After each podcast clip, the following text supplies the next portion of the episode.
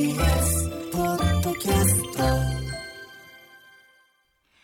ジェリーナ3分の1、夢は口に出せば叶う、おそばん。こんばんは、ガールズバンド、ガチャリックスピンのマイクパフォーマー、アンジェリーナ3分の1です。12月31日、日曜日、2023年、大晦日。夜8時を回りました。皆さん元気ですか？いやはや大晦日に放送なんてなんてめでたいのか。この番組ね、スタートしたのはね、昨年の10、あ、これ今年だった。今年の1月1日、元日にスタートしたんですよ。え、てか午前中だから元旦だよね。そう。元旦にスタートして、なんと締めくくりは大晦日ですよ。めでたいねありがとうございます。さあ、早速めでたいメールも届いているので、読んでいきたいと思います。ラジオネーム、ポンコツ D2 さんからです。アンジーこんばんは。そういえば私も今年の初めに、尿道結石でした。トイレに入り、用を済ませようとした時に、いきなり詰まって、やべえ重症だと思った瞬間、まるで漫画のように石が、スポーンと飛び出したのです。自分の場合は特に痛みもなく元気に飛び出していきました。とにかくびっくりしましたと。48歳男性の方からです。おいおい大晦日なんだよこれ。えー、先週はですね尿管結石。今週は尿道結石ということで。みんななんか大丈夫？霜になんかいろいろ抱えてるね問題をね今年は。でもこれちょっと尿道結石の方なんですけどアンジェもちょっとエピソードありまして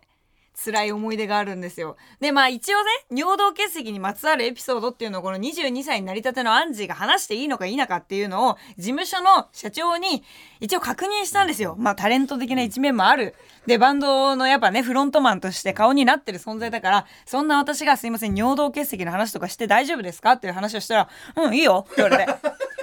ちょっと、今一度2024年、タレントへの扱いを見直してほしいなと思いながら、お話しさせていただくんだけど、まあ、せっかく OK 出たから、私もこれ、尿道結石疑惑が出たことあるんですよ。で、ほんとこれ辛くて、このポンコツ D2 さんはさ、いきなりスポーンって飛び出してきたんでしょで、その前の前兆がなかったって、私前兆ありまくりだったの。で、まあ、結果的に言うと、尿道結石じゃなかったのね。もうただ普通に膀胱炎だったんだけど、なんかね、本当に辛くて、もうおしっこをするときに私、血尿出たの。血だよ。ここまでは言っていいかわかんないから、もう後からダメだったら切ってくださいね。で、血尿が出て、で、やばい初めておしっこしたら、血出てきたって思って、私マジびっくりしたのね。で、これやばいなって思って、泌尿器科に走っていったの。で、その間にもやっぱ走ると、おしっこしたくなるから、ね、あの、血尿出てる時って膀胱炎っぽい感じの症状になるから、もう走ったら、鬼のようにおしっこが出そうになるのよ。出ないんだけどね。膀胱炎の症状だから。で、やばいっすみたいな。先生みたいな受付のところでさ、看護師さんに、あ、どういった症状ですか？本日はみたいな聞かれるんだけど、もう早く先生を出してくれと。もう、霜から血が出とる。助けてくれっていうのを言ったら、あ、じゃあもうすぐに尿検査しましょうってなって、尿検査のね、あの、コップ持たされてね、行ってこいって言われて、あれ、恥ずかしいんだよ。おしっこした後にさ、なんか小窓みたいなのがあって、あそこに 尿検のカップ置かなきゃいけないから。で、置いて、で、しばらくね、もうまたムズムズすんのよ。で、ムズムズすんだけど、ずっと待ってたら、その先生に、あ、じゃあ、あの、来てください、診察室にって言われて、行ったら、ちょっと君、これはね、あの、数値が良くないよっていう風に言われて、まあ、担当的に言うと別になんか悪い細菌が起きてたとかじゃなくて、なんかその、そのタイミングであんまり寝寝れてなかったりとか、いろいろプレッシャーに感じることみたいなのが多すぎて、なんかそのストレス性の膀胱炎みたいになっちゃってますみたいになったのよ。いや、マジっすか？みたいな。で、ちょっとこれ、もしかしたら尿道結石の疑いがあるかもしれなくて、それもあの、今一緒に検査してるから後日言いますって言われて、そんなん今日教えろよって話じゃん。だって石詰まってんのかもしんないんだよ。尿道に。で、え、マジかよって思って、まあ、薬だけ処方してもらって、膀胱炎の薬飲んで、えー数日過ごしてたら、まあ、病院から検査結果も来てて、で、その頃には、あの、もう、おしっこも普通にビョンビョンで出るよね。でビョンビョンに出るようになってね。で、もう大丈夫だったのよ、普通に。あの、ちゃんと止まるし、ちゃんと出るし、みたいな。で、ちゃんとあの、もう我慢もできる。我慢っていうかあのほら出るタイミング出ないタイミングっていうのが膀胱炎の時ってもう決められないじゃんもう。あのでも走ってたら出ちゃうみたいな時もあるしさ。だから本当もういろいろあって大丈夫だったのよ。で結果的に電話で聞いたらあのその尿道結石の疑いっていうのは腫れましてあなたはなんか石などが詰まっておりませんみたいな感じで言われたの。でああよかったです。ありがとうございますみたいな話したらその具体的に尿道結石ってなんか何が出てくるんですかって話をしたら、まあ、石が出てくるのよ。いや、それが、なんか、大きければ大きいほども手術しなきゃいけないってなるんだけど、その、まだ出来たてとかだと砂利みたいな石が出てくるんだって、やばくない？なんでって感じじゃん。だから私それがさ、ほんと二十歳やそこらの時にさ、言われてさ、まだ、あ、10代だったわ、あの時。で、その時にさ、10代の女の子がさ、尿道から石出すのはやばいだろうって思って。そうだから結局晴れてもう尿道結石でもなくあの本当に完治もしまして元気になったんですけどポンコツ D2 さんすごくない？これ我慢できないぐらい辛いのにスポーンって出てきたんだね息のいい石だったんでしょうね。ということでね、まあ今年はね、スポーンとね、石が出てきたりもしましたが、来年1年は健康に気をつけて過ごしてください。ということで、いいんですか？オープニングこんな感じで。まあいっかまあアンジーのラジオだしな。いつも通りやっていこう。31日でも。ということで、ハッシュタグはアンジーラジオでガンガンつぶやいてください。アンジェリーナ3分の1、夢は口に出せば叶う、おそばん。改めまして、ガールズバンドガチャリックスピンのマイクパフォーマー、アンジェリーナ3分の1です。ということで、あの、ちょっと前々からね、あの、今年1年の喜怒哀楽についてみんなにメールを募集していたので、そのメールを紹介していきたいと思います。まずはじめにですね、ラジオネーム、ルサさん、56歳男性の方からです。アンジーこんばんは、今年の喜怒哀楽の喜、喜びですが、私には以前アンジーが話していた自分のラジオを何度も聞いてしまう気持ちがよくわかります。というのも今年何気なくラジオに送った初めてのメールがたまたま読まれ、それ以降たまにラジオにメールを送るようになりました。その一番最初に送ったメールが読まれた時の映像が YouTube に残っており、パソコンのお気に入りに入れてあるので、ふと思い出しては再生してしまいます。デカミちゃん、ガールズバンド界の神田伯山さん、こんにちは。やりづらいわとアンジーが半笑いで突っ込む映像は何回見ても嬉しく自分を幸せな気分にしてくれますと。ありがとうございます。すげえやりづらかったんだよ、本当にこの一言のせいでさ。コネクトにね、メール送ってくれたんだよね。ありがとうございます。いや、あのーこれやっぱメール読まれた側も同じ気持ちになるんだね。私はやっぱさ、常日頃自分のラジオが本当に面白いと思って、いつも聞いちゃってるからね。もうなんか自分じゃないみたいな気持ちになるのよ。もうもはや面白すぎちゃって。そう。でもなんかこの前、そのことをね、なんかまたラジオ、アンジラジオでもさ、よく言ってるじゃん。アンジ自分のラジオ好きで面白いと思って何回も聞いちゃうんです、みたいなのやったら、なんかハッシュタグでアンジラジオで検索した時に、本当に面白い人っていうのは自分のラジオを何度も聞きませんっていう風に書いてあって、引っ叩いてやろうかと思いました。おい、お前、天下のさんまさんだってな、自分のな、バラエティ何回も見るんだからな。言っとくけどな。本当に面白い人っていうのはな、何回も聞いて、何回も聞いて、じゃあ次何をしたらいいのか、もっと面白くなるのかっていうのをな、磨けることなんだよわかるか？今年のアンジーの、ど、怒りです。あ、怒りか。怒りだって。急にマイルドになった。いやでもめっちゃわかるわ。あの本当にね、だからこそね、アンジーのね、この番組でもね、いっぱいメッセージ紹介したいなって思うのは、やっぱりメッセージを読まれるってめっちゃ嬉しいことだなって思うわけよ。で、アンジーまだね、ラジオにメールしたことないのよ、実は。だからちょっと2024年は、メールしてみようかなって。で、そのやっぱさ、メー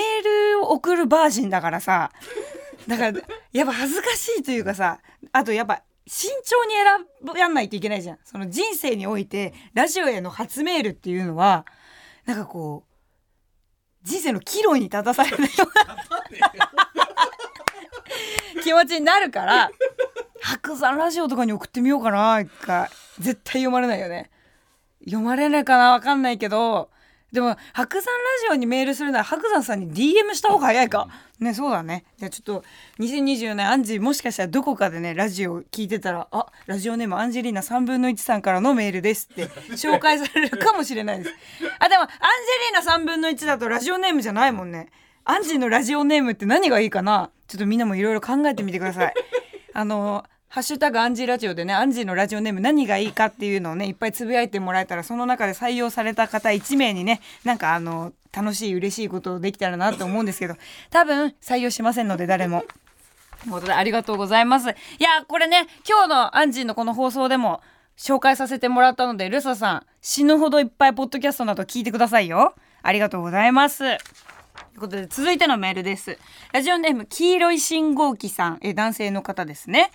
アンジーこんばんは。私が今年を振り返って嬉しかったことは、5歳の息子の七五三お祝いができたことです。子育てはいろいろ大変ですけど、あっという間の5年間、元気に成長してくれました。今回せっかくなので、息子、私と妻、さらに私たちの両親も一緒に、みんなで清掃して、えプロの写真家の方に写真を撮ってもらいました。スマホで気軽にの写真もいいけど、写真館できちっと撮ってもらう写真もいいですね。いい記念写真ができましたと。おめでとうございます。これ、アンジーもね、7歳の時にね、まあ、七五三、3歳の時も女の子はやって、7歳でもやるんだけど、7歳の時の七五三の時にすごい悲しい思い出がありまして、私、スタジオアリスみたいなさ、ところ、写真館あるじゃない？ああいうところで、あの、女の子だともう本当に振り袖もきちっと着させてもらったりとか、あとドレスも着させてもらえたり、で、その場面に応じて髪型とかも全部変えてもらえるんだけど、まあ、そういう写真館のところに行った時にね、あの、自分が、子供が着る綺麗なお着物を着させてもらった時にもう大好きなあのちょっとグリーンっぽい感じのあのお着物を着させてもらったのよ。で当時その七五三でめちゃくちゃ流行ってた髪型があってその下の髪の毛は下ろしてで上をなんかそのちょっと飾るみたいな。そう、だからなんか、あの、昔懐かしい七五三だと全部アップにした、あの、よくさ、あの、お江戸とかのさ、お江戸とかのさ、あの番組とかでね、出るような、もういわゆる昔の子たちがやってるようなお着物に合う髪の毛っていうのをやってたんだけど、当時、私の7歳ぐらいの時から、だんだんそのお着物に合わせるおしゃれな髪型みたいなのが、こう、浸透し始めてて、で、その当時出たばっかの髪の毛が、ちょっと下の髪の毛は下ろして、なんか、言えばかぐや姫みたいな髪の毛パンってストレートなんだけど、上はちょっと束ねてるみたいなのがすごい可愛かったのよ。で、じゃあ、あの、小さな頃のアンジーちゃんって言われて、アンジーちゃんはどんな髪型にしたいって言われた時に私それを選んだのね。その髪の毛ちょっと下ろして上はくくってるような可愛い今時の感じにしたいですって言って、で、その写真館のお姉さんが、あ、素敵だね。じゃあ、あの、可愛くしようねって言っていろいろやってもらってたんだけど、最終的にそのメイクで出てきたのがベテランのおばさまで、この子の輪郭は全部上げた方がいいざますみたいな感じで言われて、全部上げられちゃったの。で、私もう、その瞬間に、え、待って、みたいな。私が入れたかった髪の毛と違うんだけどと思って、もう7歳ながらに、もう気持ちを押し殺して、なんか、その泣きたいのよ。本当はすごい泣きたいの。違う違うって、もう暴れてやろうかとも思ったのよ。7歳だから。なんだけど、なんかすごい当時から、その大人の人たちのあの顔色すごい伺う癖があったから、なんか、あ、なんかきっとこれすごい自分は嫌なんだけど、自分がわがままなこと言うと、誰かがすごくあの大変な思いをするし、その今髪の毛を言ってくれたお姉さんにも失礼だからって思って、もうすごい、もう目、目真っ赤にしながら、あの泣いちゃダメだとも思ってるから、もうずっと体に力入れてメイクしてもらってたの。だから私すごいそれが辛くてね。でも結局ね、もう二十歳とかになってまた写真見返すとめちゃくちゃ素敵にしてもらったのよ。結局はもうすごい思い出になったんだけど、当時7歳のアンジーちゃんはもう二度と大人なんて信じないと思いながら、体をすごい力んでたっていうのが七五三の思い出にあったんだけど、そうで結局ね、お父さんがお仕事してたからそのタイミングで、その写真館から、あのお父さんのお仕事場までお着物着て、でお父さんのなんかその七五三周りみたいなのあるじゃん。ご近所さんにご挨拶したりとかっていうのをや、やる、やるために、その写真館から出てとことこ歩いてたのよ。でもその道中にもお着物で移動しないといけないからもう泣きそうなの私は。もうこの髪型じゃないと思いながらずっととことこ歩いてて。で、最後なんかそのお父さんがあのお仕事してるあのね飲み屋ね、居酒屋のところに行ってお父さんに見て着物だよってやろうと思ったんだけどもうそれまでの道中にお父さんに一番可愛い自分を見せたかったからもう私はすごい悔しくてもうふんふんって歩きながらもう道端で頭にいっぱいついてるヘアピンを 取りまくって、もう、もう泣きながら、ここじゃないここじゃないって言って、もうヘアピン頭から抜きまくって、もう、それでなんかその自分で多分、その下の髪の毛を下ろすみたいなのをやってやろうと思ってやってたらもう髪の毛ボッサボサになっちゃって結果的にすごいひどい髪の毛でお父さんにあの店に行くことになっちゃったのでお母さんもさ横で見てるからさもうめっちゃ怒って私にひっぱたきそうになってんのよ私のことももうバカ野郎みたいなお前勝手に髪の毛いじんなみたいな感じで怒られてたんだけどお前知らないとか言ってずっとやっててでもうぐちゃぐちゃになった髪の毛のままお父さんのお仕事場に到着したんだけど、お父さんはもうそれを見るや否や、多分私の異変に察知したのか、本当に可愛いね、素敵にしてもらったねって言われて、もう私お父さんと結婚するって思いました、だって、あの、その自動ドアなのね、お父さんの居酒屋が自動ドアが開く前に自分の姿がちょっと見えるわけよ、7歳のアンジーの。もうボッサボサだよ、髪の毛。汚ねえ、マジで。何日間そのなんか風呂も入ってないでそのままにしたんだみたいな髪の毛。もうあのいっぱいさなんかさ油みたいなのも塗られてるからさ髪テカってするために。でも汚ねえのにもうその姿を見てお父さんが本当に世界一可愛いね。とっても素敵な振り袖だねって。お着物だねって言ってくれてもうお父さんと結婚するって私はもうすごく思いましたね。いや私の7歳の時のちょっと怒りの話もさせてもらったんで あれ私喜怒哀楽怒りばっかだねなんか。でもやっぱ何歳になっても覚えてるね。なんかイライラしたりとか悲しかった思い出って。でももう今当時のその写真を見たら本当にすごく素敵にしてもらって、すごくなんかそのお父さんに会いに行ったまでも全部が思い出になったので、結局良かったんだなと思いました。続いてです。ラジオネーム小平のゆうきくんからです。17歳の方ですね。今年の喜怒哀楽全部載せはがきと、はがきで書いてくれました。まず、喜、喜び。なんといってもガチャリックスピンに出会えたことです。辛いことがあっても音楽とアンジーのラジオで何度も乗り越えられた1年でした。続いて、怒り、ど。先週浅草に行った時に前から歩いてきた人に思いっきり肩を当てられてめちゃくちゃ痛かった。ラグビーをやっているのかと思いました。次、愛、悲しみ。高校にテレビ番組の取材が来てインタビューを受けたのだが放送を見たら生徒インタビューのコーナーが全カットされていたこと。テレビに出ている人はカットされるとこんな気持ちなのかと思った。次楽楽しい。夏休みに祖父母の家がある仙台に行き応援している野球チーム楽天イーグルスの試合を2試合も見れたこと。間近で見る野球選手はでかかったと。ありがとうございます。小平のゆうきくんもね、このラジオでも何回かこうメール紹介させてもらってますけど、17歳得だね。あんた17歳ってだけでね、いっぱい拾われるからね、ラジオ。これがあと10歳かさ増ししてみーや。27歳になったら一切読まれなくなるぞ。そんなことはないのよ。そんなことはないけども。でも本当にね、今年1年もね、メールいっぱい送ってきてくれてありがとうございます。いや、これね、すごいわかる。あのさ、これまたどのとこ、怒りのとこなんだけどさ、浅草ってなんかさ、ちょっと当たってくるおじさんがいて、なんか私も先日浅草でね、あの何軒かはしごを友達としてたんだけど、その時に、もうまるで本当になんか山みたいな大きさの おじさんがいたのね。もうなんか、もう小山。小さな山と書いて小山さん。あの、本当にちょっともう人っていう意味ではすごく大きな人がいて、で、そのおじ様が、なんか若い女性を連れてたのよ。で、なんか多分その若い女性がいるからなのか、虚勢張ってんのかわかんないんだけど、もう手当たり次第歩いてる人にぶつかりまくってたの、肩当ててバーンって。で、私はもうそれを見て、そのおっさんが正面から来んのね、こっちに向かって。もう絶対にこの小さな山に負けねえぞ、私って思って。何個の山を越えてきた女だと思ってんだ、私のことをって思って。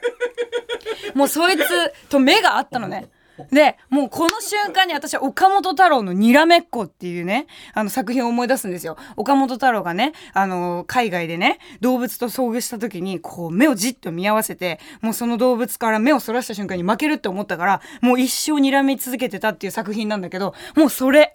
もうこの小さな山に私は負けないと思って、もう目見て、お前絶対当たってくんなよって思って。でも当たられたとって私体感結構すごいから絶対に、絶対に驚かしてやろう、その体感でって思ってたらね、そう、ふんってもう、もう鼻ふんってやりながら力入れて待ってたんだよ。そしたらもう多分そのすごい、かたくなな私がどかない意志に気づいたのか、その人スルって避けてったら。他の人にはバンバン当たりまくってんだけど、やっぱね、舐められちゃいけないよ、人ってのは。もうね、敵対視はね、大事。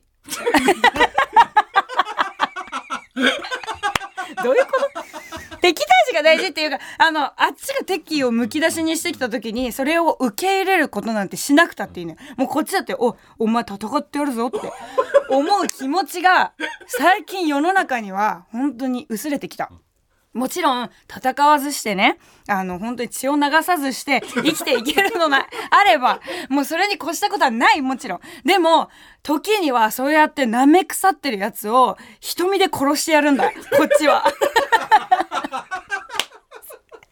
この目で殺してやるんだぜって思いながら生きることは大事って私すごい思ったんだよね。そうだから浅草ねそうちょっとねあのそういう風にねあのちょっと大きな体を利用してねバンと当たってくる人などもいるんですよだから皆さんくれぐれもねそういう人に会ったら「おい俺は負けねえぞかたくなな意志で瞳で殺してやる」って思いながら戦い挑んでみてください。大体の人は避けてくれるんで。はい。ということでね、ありがとうございます。あの、いろいろね、今、喜怒哀楽のメール紹介させていただいたんですが、アンジーもちょっと先日ね、喜びに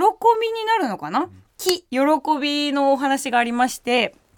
あの、12月の中旬ぐらいに、あの、学校で同窓会があったんですよ。小学校の同窓会やろうってなって。で、まあ、あの、先日のアンジーラジオでちょっとお話しさせてもらったんだけど、結局同窓会の、あの、参加不参加みたいなアンケートを募られた時に、私、後々、その同窓会が開催されることを知ってしまって連絡ができなかったのよ。で、その、それを見かねた幹事の友達が、あの、私に個人で連絡をくれたんだけど、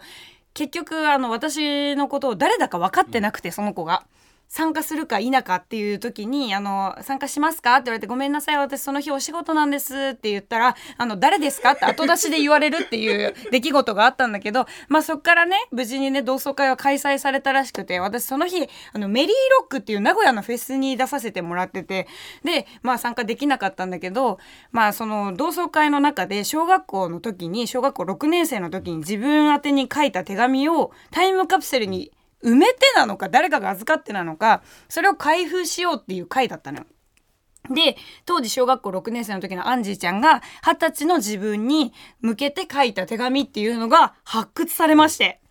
おめでとうございます。で、まあその二十歳になったタイミングってコロナが結構ひどかったから、だからそのタイミングで同窓会できなかったんだけど、2年越しに、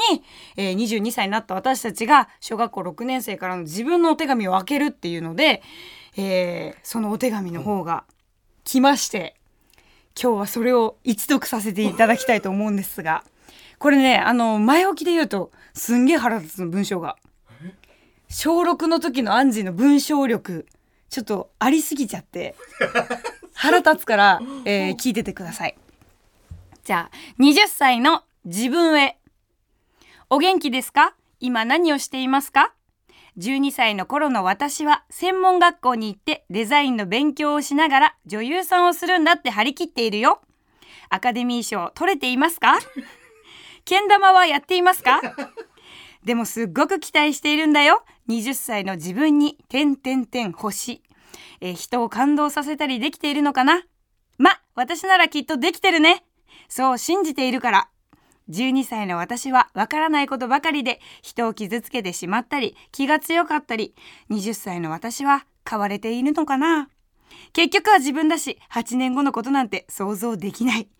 でも変わろうと思えばきっと変われる。12歳の私からのエール。夢が叶えられなくてもまだ遅くない。でも諦めたらダメ。まずは挑戦すること。自分という大きな敵に負けちゃダメ。ため息はつかないこと、寂しいことがあるなら、お昼寝。今日ダメでも明日頑張ろう。一日一日を大事にしてください。これが私からのエールです。自分の花。名もない草も実をつける。命いっぱいに自分の花を咲かせてみて。相田光夫さんのこの詩を12歳の私は大切にしています。20歳の自分頑張ってダメなやつになるなよ !20 歳の新たなスタートだから自分よりと。やばくない？相田光夫さんの詩大事にしてたらしいよ、マジ。でもさ、あながち間違ってないよね。そのちゃんと12歳の時にまあジャンルは違えど、まあ、当時はね女優さんになるのが夢だったからジャンルは違えどさ人のことをまあ感動させられたりとかさ、まあ、誰かの感,、ね、感情をね動かしたりとかするようなお仕事はさせてもらってるわけじゃない。でしかも専門学校っていうのも高校の時に通わせてもらってるからある意味私有言実行してんのよ。で、まあデザインっていうのはやっぱね、当時からね、子供の頃から大好きだったから、今、デザインはしてないけど、でもやっぱ美術に関わるお仕事させてもらったりとか、自分でね、なんかやったりとかしてるけど、けん玉好きだったんだね、アンジね。小学校6年生の時。もうこれ全然覚えてないもん。でもそういえばあの小学校通う時に私いつもけん玉ってさ玉とさ剣がさこう糸でさ つながってるじゃない？その糸の部分を首にかけて投稿してた。ダサくない？玉と剣をこうぶら下げて「でおはようございます」とか言って言ってたんですよそうだからなんかけん玉すごい好きだったんだけどまあでも言えばガチャリックスピン加入当初けん玉でパフォーマンスしてたんですよ大きなけん玉で曲締めの時に最後剣先に入れたらライブ成功みたいなのをやってたからそういう意味では伏線回収してるよね20歳になった自分が。ということで、えー、20歳のアジちゃんは自分の花名もない草も実をつける命いっぱいに自分の花を咲かせられていますよ。確かに名もない草だったわ。え？だからな名もなかったよやっぱ。あのほら音楽未経験の女子高校生なんて名もないじゃないですか。でも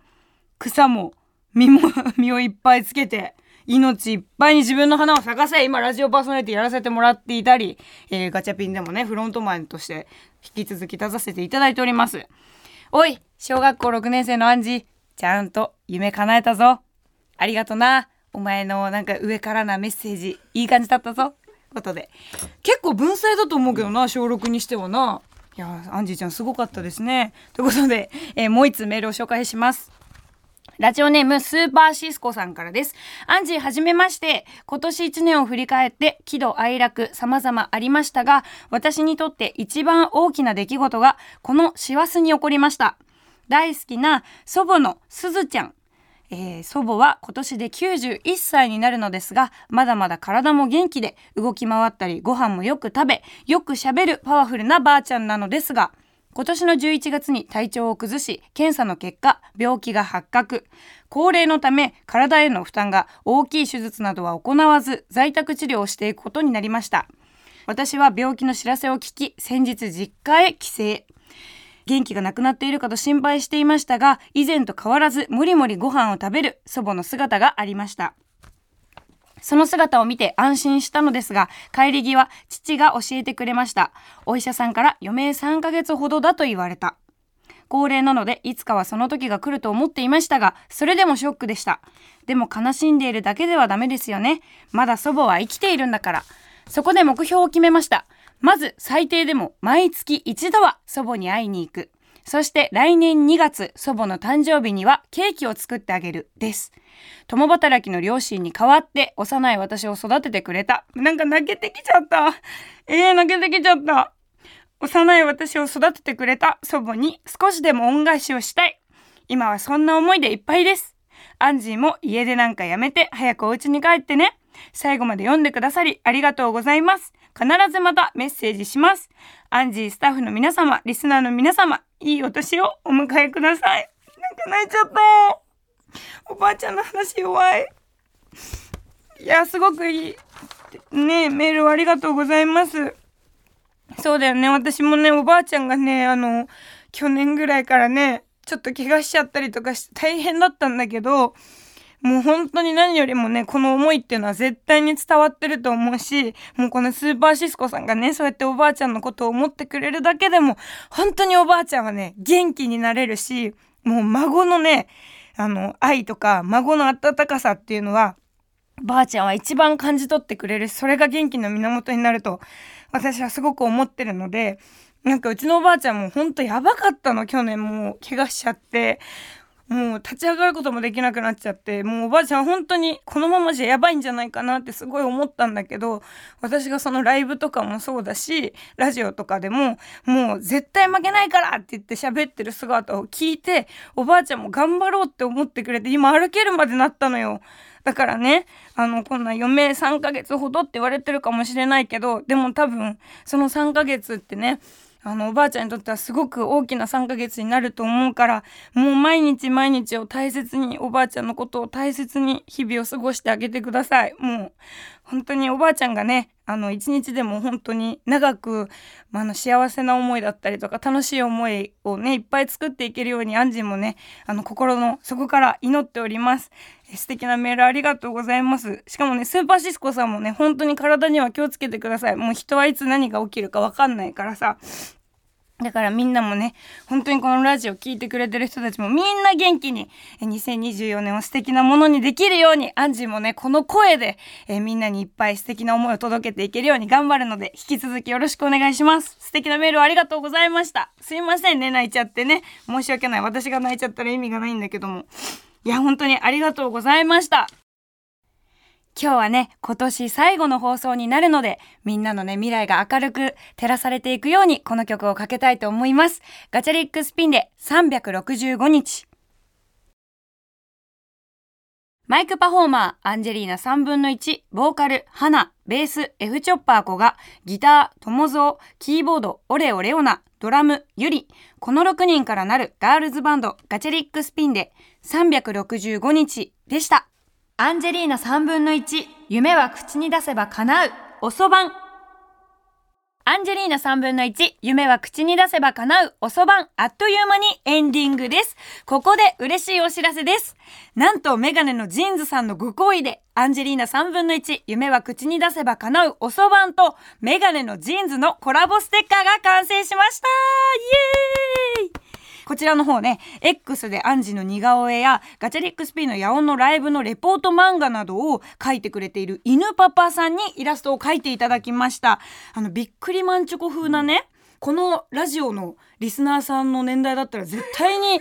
懐かしいなって思うようなびっくりマンチョコ風のステッカーの素材にアンジーが可愛く JINS のメガネを付けこなしているイラストを描いてくれましてそこにねアンジーが直筆で夢は口に出せば叶うと書いてあのサインしたデータを載せております。でこれほんと JINS さんとのねコラボステッカーということでありがたいですね。たくさんの人にゲットしてもらいたいんですがこちらのステッカーどんな感じでみんなにね配ろうかちょっと考えたんですよ。アンジーから皆さんに直接手渡しをする機会を設けたいと思います題して、夢は口に出せば叶うおそばん新年ステッカーお渡しハイタッチ会こちらの方を開催させていただきます。場所は、赤坂 TBS 放送センターの建物の真正面向かって左横サカス広場を突っ切って TBS の建物の中には入らず左の方に行きます。するとですね、TBS のキャラクターのブーブーとブーナが座っているベンチがあります。その付近でアンジーが皆さん一人一人にステッカーをお渡ししてハイタッチをさせていただきます。日時なんですが、1月の10日水曜日、時間は19時から19時半までの間です。もう一度言います。日時は1月10日水曜日、時間は19時から19時半までの間です。詳しくはおそばんの番組ホームページや番組公式 X を見てください。夜なのでね、もう多分すごい冷えると思うのよ。めちゃくちゃ寒いと思うので、あったかい格好をしてお越しください。そしてガチャリックスピンはね、来年もいろんな楽しいイベントやリリースが控えています。詳しくはガチャリックスピンのホームページをチェックしてください。番組ではあなたからのメッセージをお待ちしています。2024年の私の夢というテーマでもメールを募集中です。皆さんのね、私生活や人生が見えるものが欲しいので、皆さん、2024年、私の夢、お待ちしております。アドレスは、かなうアットマーク tbs.co.jp、かなうアットマーク tbs.co.jp、かなうの綴りは、k-a-n-a-u、夢が叶うの叶うです。番組で読まれた方には可愛い可愛い番組ステッカーに私のサインを入れてプレゼントします。そして過去の放送はすべて Apple Podcast、Spotify、Amazon Music、Google Podcast などでも聞くことができます。それではまた来週日曜夜8時にお会いしましょう。お相手はアンジェリーナ3分の1でした。この1年間本当にありがとうございました。皆さん良いお年を毎週月曜から木曜朝8時30分からお送りしているパンサー向井のフラット向井さん不在の木曜日を担当するヤーレンズのデイジュンの之介とどうも落合博満です。違います奈良原正樹です各週木曜日はヤーレンズのフラット。せーの。聞いてね